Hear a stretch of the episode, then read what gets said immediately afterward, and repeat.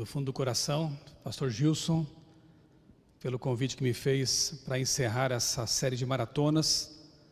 Estivemos juntos desde o começo, foi realmente uma, uma série muito abençoada.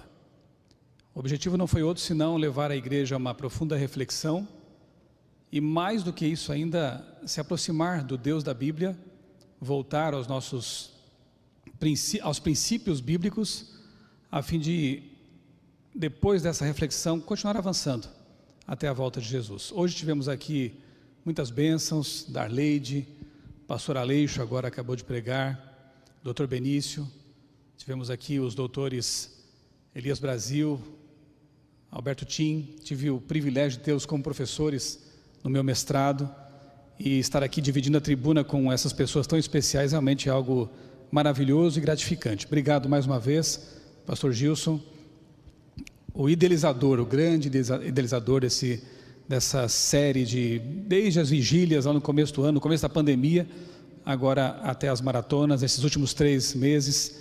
Eu também quero parabenizar aqui o NASP Campo São Paulo por ter é, cedido o púlpito para programações tão abençoadas, que nos abençoaram tanto, nos enriqueceram tanto. Esta é uma instituição histórica, tem um legado e eu fico feliz de ver que continua é, marchando aí sobre, sobre a história construída pelos pioneiros que fundaram esta instituição, que na verdade começa lá em Gaspar Alto, com o começo da igreja. Gaspar Alto, Taquari, depois São Paulo. Que história bonita e que vai avançar, eu creio, até o fim. Irmãos, eu tenho uma coleção de Bíblias em casa, acho que devo ter umas 30 Bíblias. Bíblias muito especiais, Bíblias de estudo. E eu não paro de colecionar Bíblias, sou apaixonado pela palavra de Deus. Tenho lá a Bíblia Paulinas, a primeira que eu estudei mesmo a sério, quando da minha conversão, quando me tornei adventista do sétimo dia. Tenho também a primeira Bíblia é, Almeida que eu comprei e eu levava para a igreja com todo orgulho de poder andar pelas ruas de Criciúma, Santa Catarina, levando nas mãos a Bíblia, a palavra de Deus, e abrir na igreja a Bíblia era uma experiência tão maravilhosa, tão gostosa. Tenho também a Bíblia Thompson, que minha namorada, hoje esposa, Débora, me deu de presente aniversário, toda sublinhada, anotada, Bíblia de estudos, a primeira que eu tive, minha esposa, namorada, que me deu. Tenho lá em casa também a Bíblia Andrews, uma das minhas preferidas, gosto de estudá-la. Mas tenho aqui comigo uma que se tornou muito especial recentemente. Nova Almeida atualizada. Não porque é uma versão nova, mas porque foi sobre essa Bíblia que eu chorei recentemente. Porque foi com essa Bíblia que eu entrei numa UTI de Covid. Ela estava com um saco plástico para evitar contaminação, mas foi com ela que eu ungi meu pai, Francisco Borges. É, enquanto meu pai estava lá entubado, em coma, eu ficava durante o dia ali com ele, revezando com, minhas, com as minhas irmãs, à noite ia para casa e pregava para as minhas, para minha família, para minha mãe especialmente, que não podia ir ao hospital por já ser idosa. Lembro que eu preguei sobre Jesus no barquinho com os discípulos, e disse à minha família que muitas vezes enfrentamos tempestades na vida, mas que quando Jesus está no barco, as coisas dão certo.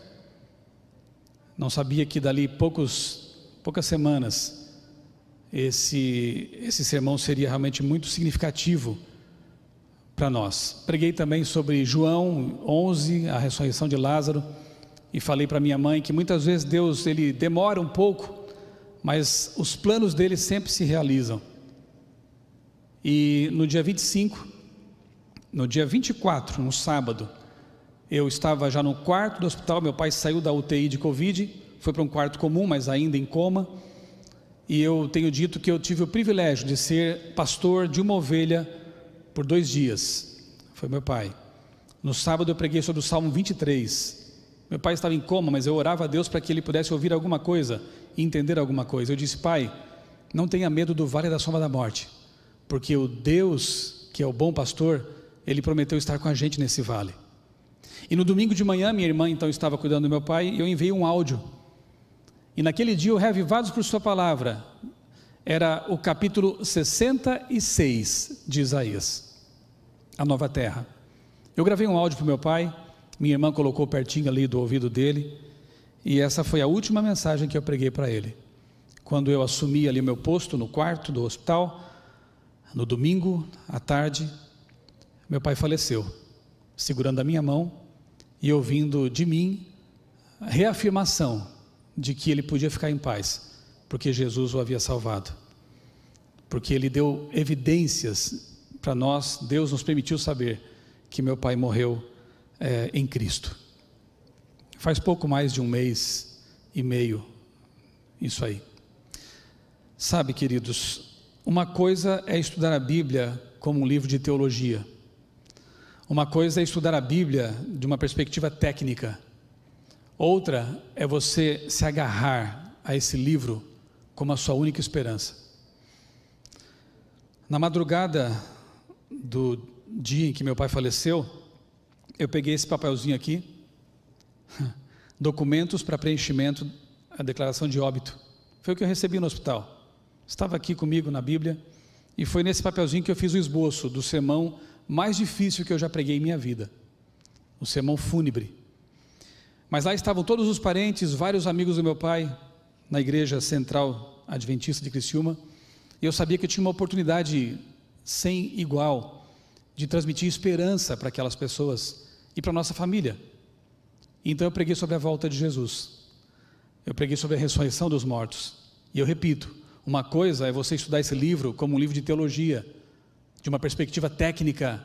Outra é você crer de todo o coração que o que está aqui é a palavra de Deus. Que o que está aqui é a esperança real para a nossa vida. Eu confesso a vocês que eu sonhava que poderia batizar meu pai, mas eu acabei sepultando meu pai. Só que eu sei que assim como a gente simbolicamente levanta das águas para uma nova vida, em breve meu pai vai sair do túmulo também para uma nova vida. E as coisas nem sempre são como a gente espera aqui neste mundo. Mas uma coisa é certa: Deus sempre tem o melhor para nós. E eu espero que com essa maratona você tenha aprendido uma coisa, pelo menos: que a palavra de Deus, ela é tudo para nós neste mundo de pecado. É a nossa bússola, é o nosso guia, é o nosso confortador. E como eu sou grato a Deus por conhecer essa mensagem, e nesse momento de perda, de sofrimento terrível, nunca tinha perdido um parente tão próximo mas sentir lá dentro do coração uma paz indescritível.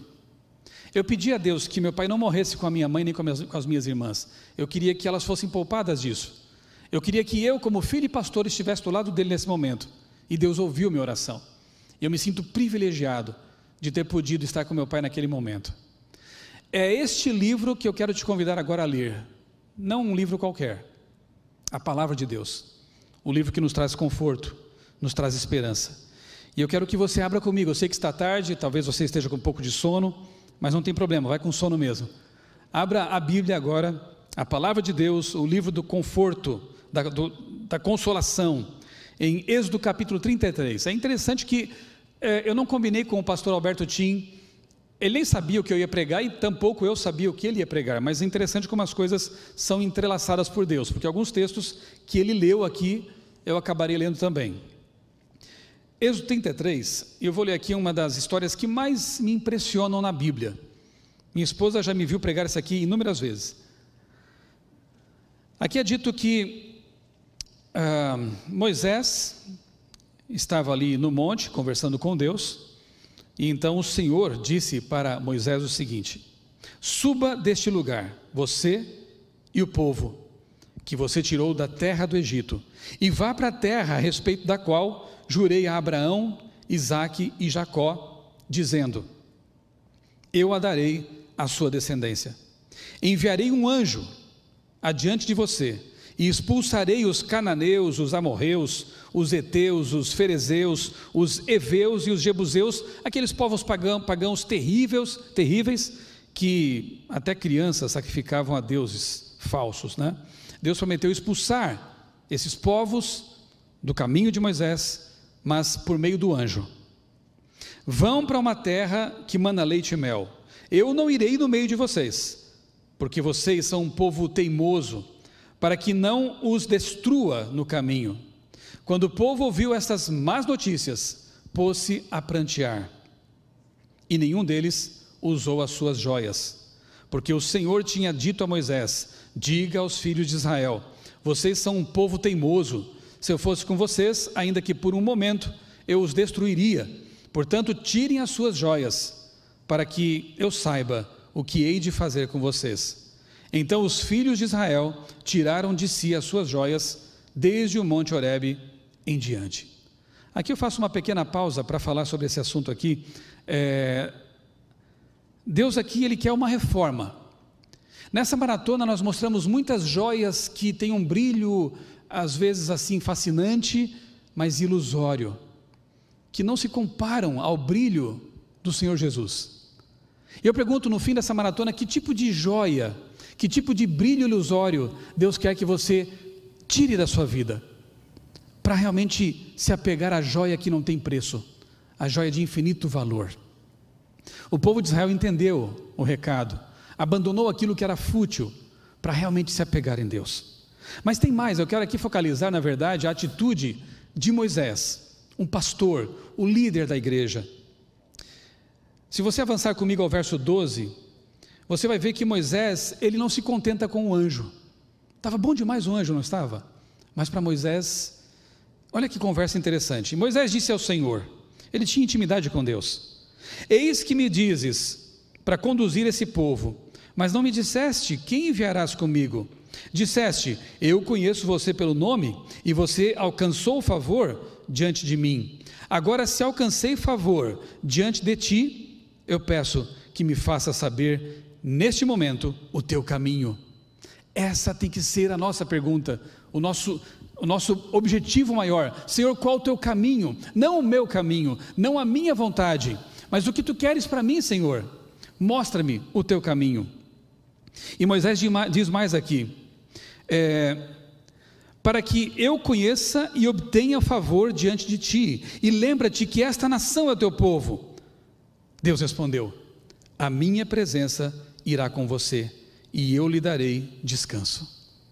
Se eu posso dizer assim de uma forma bem humana e limitada, porque quando falamos de coisas de Deus, a gente não tem sequer palavras ideais para explicar.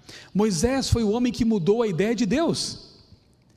Deus, que sempre quis acompanhar seu povo, disse: Olha, é um povo difícil, pecador, teimoso.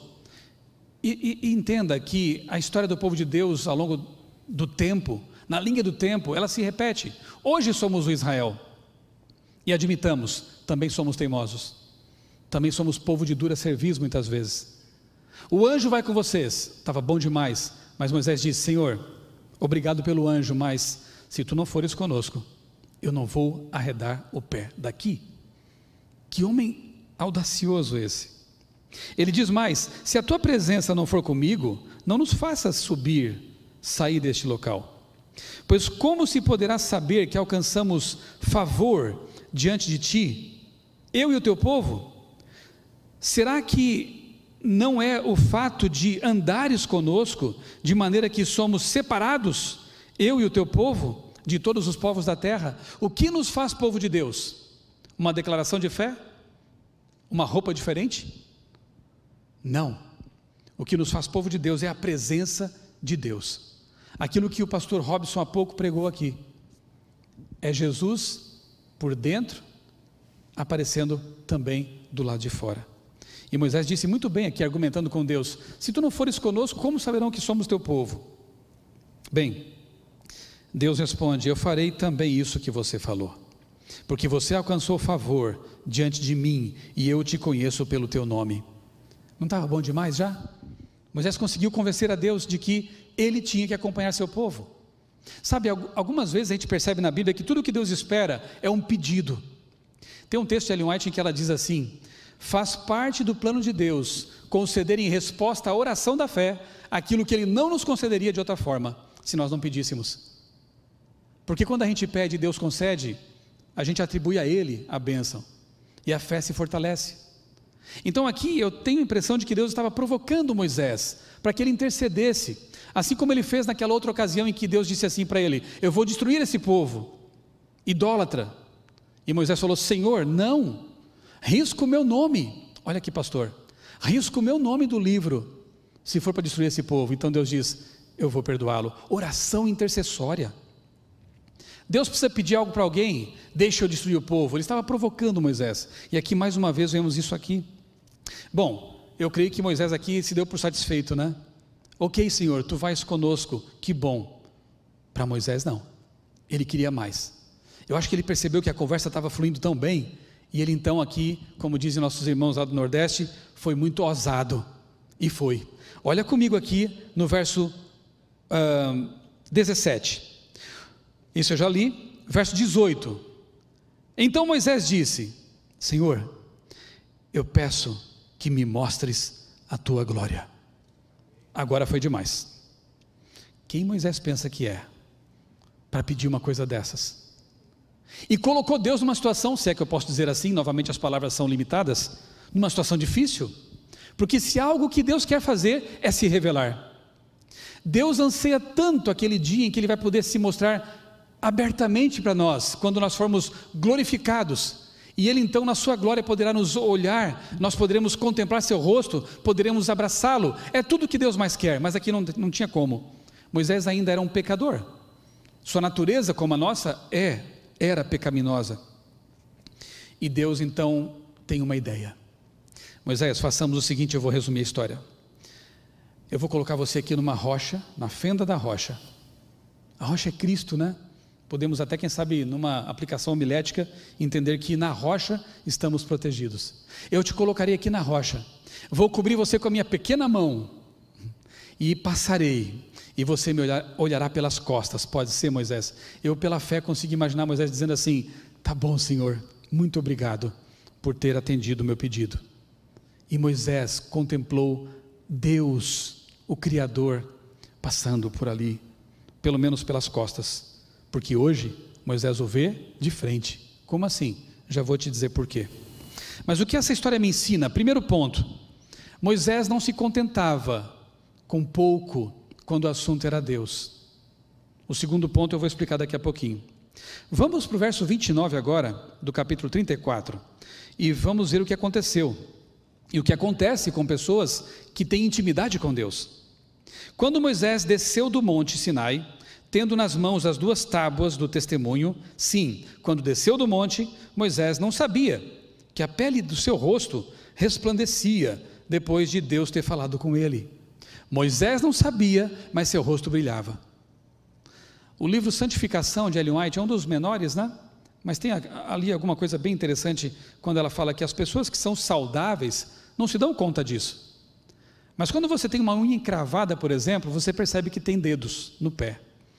Quando você tem algum problema de saúde, você tem saudades das, da, da, da, do momento que estava com saúde. Então, aquele que está saudável, não fica alardeando essa, essa condição de saudável. Assim também é com aqueles que, que andam em santidade com Deus. Não precisam falar disso para as pessoas, mas aparece, transparece. Sabe uma coisa gostosa de ouvir quando você está na fila de um banco ou algum lugar assim, alguém dizer quando conversa um pouquinho com você, você tem algo de diferente. Seu olhar é diferente, suas palavras são diferentes. Não é bom ouvir isso? Esse diferente não é nosso, é Cristo em nós. O rosto brilha, mas a gente não sabe por quê. O porquê está nas manhãs de oração, está nas madrugadas de oração, está na leitura da Bíblia, chorando sobre ela, não apenas a estudando, estudando, mas bebendo da fonte. É isso que transmite luz no rosto. O que acontece com pessoas que têm esse nível de intimidade com Deus? Avance agora para o Novo Testamento. Vamos a Marcos capítulo 9. Marcos capítulo 9, verso 2. Isso não é privilégio só de Moisés, não. Ok? Marcos 9, verso 2 diz assim: Seis dias depois, Jesus tornou, tomou consigo Pedro, Tiago e João e os levou em particular a sós a um alto monte e Jesus foi transfigurado diante deles. As suas roupas se tornaram resplandecentes, de um branco muito intenso, como nenhum lavandeiro no mundo as poderia alvejar. E lhes apareceu quem? Elias com Moisés. E estavam falando com Jesus. Um dia eu quero ver a gravação dessa conversa.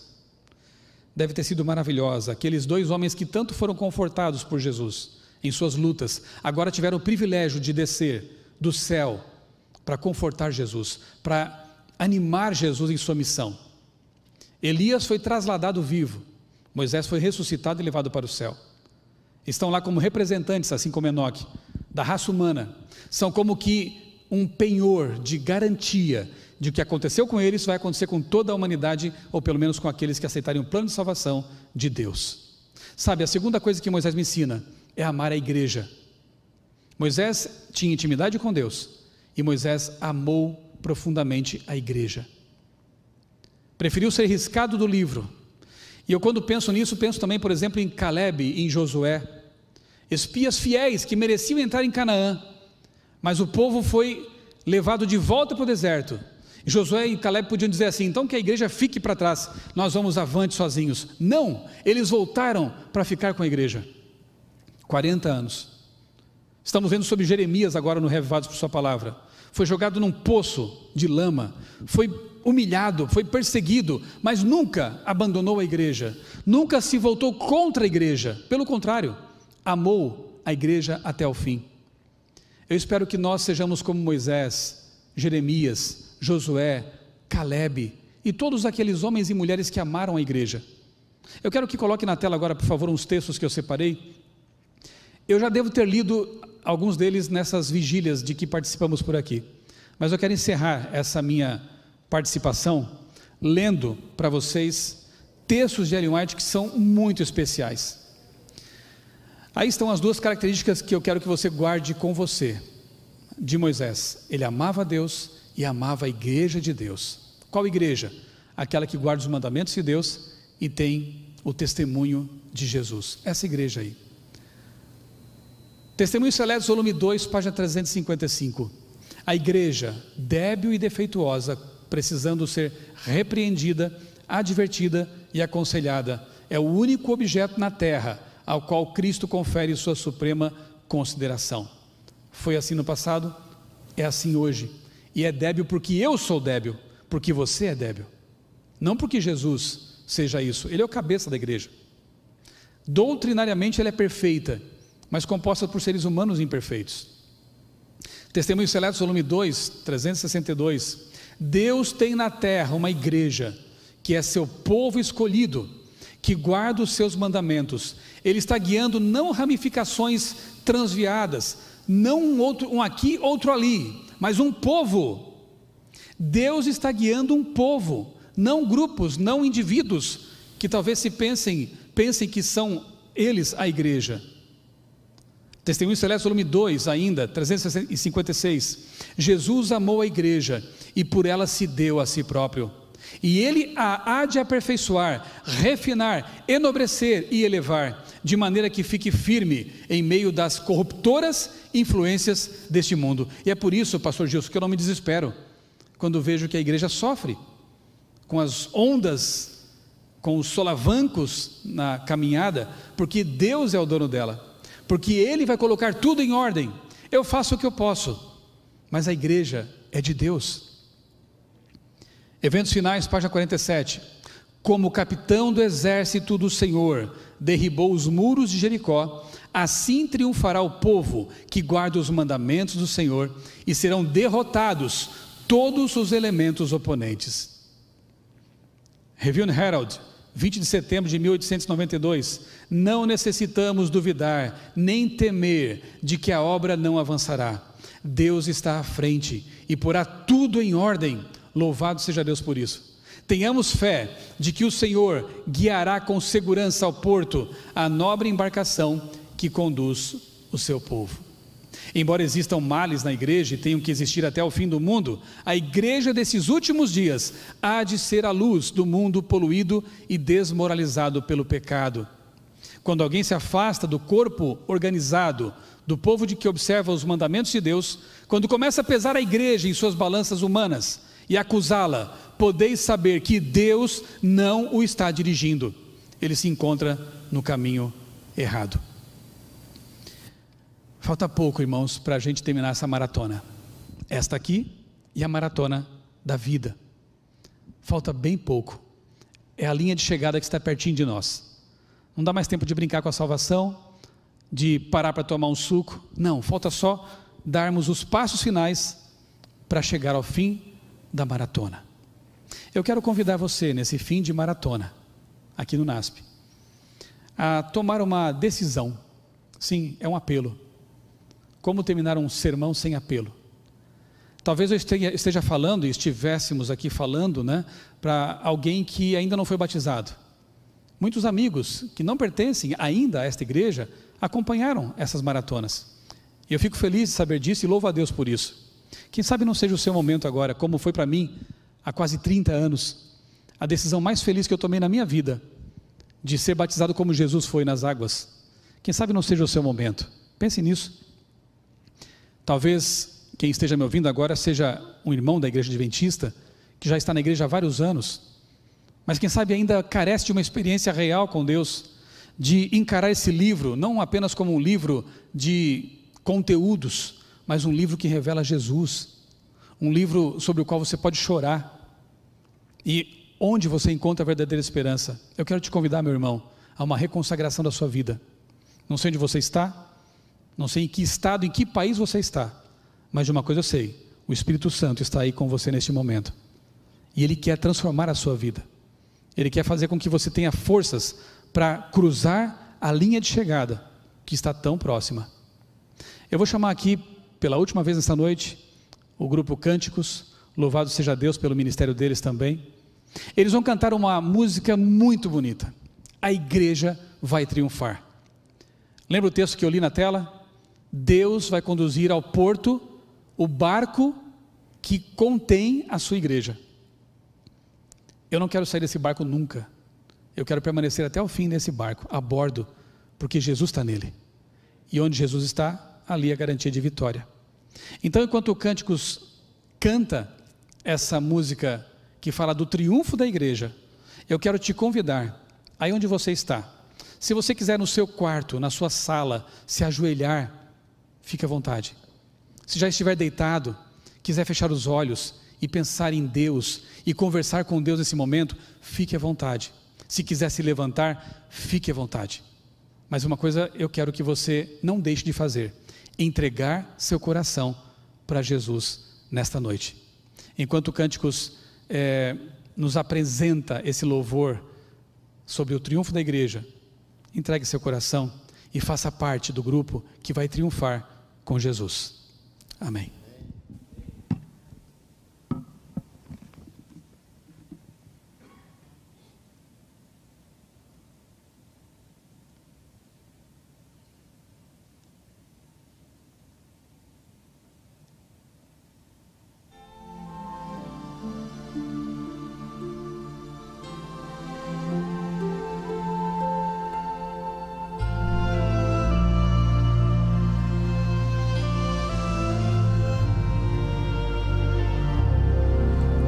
Passado